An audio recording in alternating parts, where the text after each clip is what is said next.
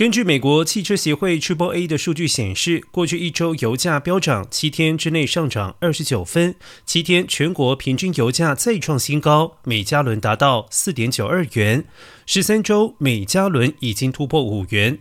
专家预测，其他州可能很快就会跟上脚步。